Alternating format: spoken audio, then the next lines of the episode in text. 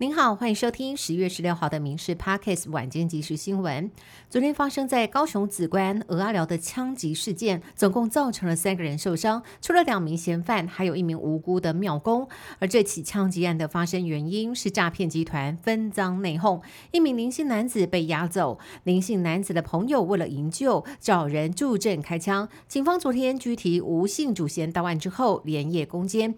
总共十六名嫌犯全部落网，总共查获了一长枪、三短枪、子弹六十三发。由于涉案嫌犯都曾经涉及诈骗案，全案依照枪炮诈欺、伤害、妨碍自由等罪嫌移送法办，并且将采取预防性羁押，进一步厘清案情。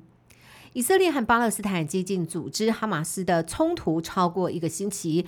加萨走廊遭以色列封锁空袭，当局表示已经有两千多名加萨民众丧命，大约九千六百人受伤，加上当地的民生、医疗物资全面告急。联合国警告，加萨已经濒临绝境，呼吁各界尽快让人道救援进入。加萨地区在短短八天，死亡人数就已经超过了二零一四年长达五十一天的冲突。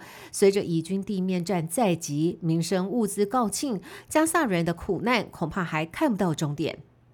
巴勒斯坦激进组织哈马斯突袭以色列，以军誓言将大规模反击，彻底歼灭哈马斯。专家分析，哈马斯在以色列的常年封锁之下，已经接近穷途末路，迫使他们出手入侵以色列，试图抓住一线生机。以色列誓言要铲除哈马斯，但就算哈马斯真的被歼灭，学者也警告，未来很可能继续出现类似 IS 或者是盖达组织的极端分子。中东地区离和平的距离依旧非常遥远。回击巴勒斯坦激进组织哈马斯的突袭，以色列大军如今已经准备好发动地面战，前进北加萨。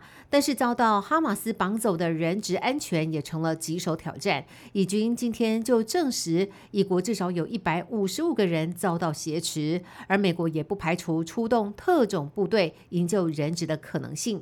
美国强调救人至上，但是具体而言，要如何救，是否要再次出动特种部队，不仅考验拜登政府，也让舆论高度关注。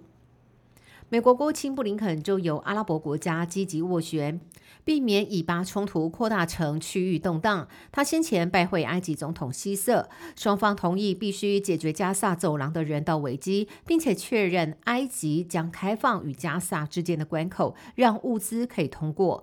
另外，继布林肯之后，美国总统拜登现在传出可能应以色列总理的邀请前往访问。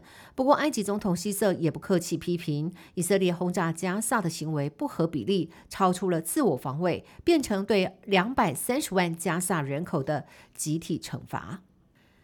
国内政治消息来看到蓝白河持续受到关注，首次协商蓝营要初选，民众党要全民调，杠出了火气。柯文哲怒呛侯阵营，让你选也不会上。但是侯办认为还没有完全破局，争取第二次会前会。科办发言人陈志涵认为都可以讨论，不过不要为了见面而见面。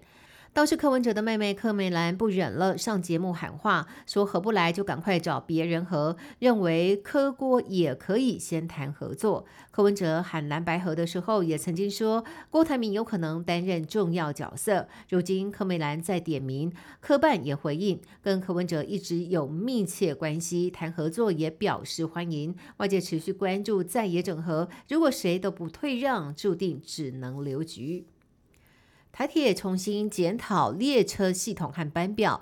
要把普悠马号位数较少的列车改成主跑西部干线的直达车，而容量较大的 EMU 三千型列车则是安排跑东部干线，增加载运量。只是呢，此举引发外界质疑，台铁间接承认当初买错车了。对此，交通部长王国才回应说，没有买错车的问题。台铁不仅得考量载客量，还得要考虑列车怎么使用最有效益。旅客满不满意，端看台铁后续怎么安排。以上新闻由民事新闻部制作，感谢您的收听。更多新闻内容，请上民事新闻官网搜寻。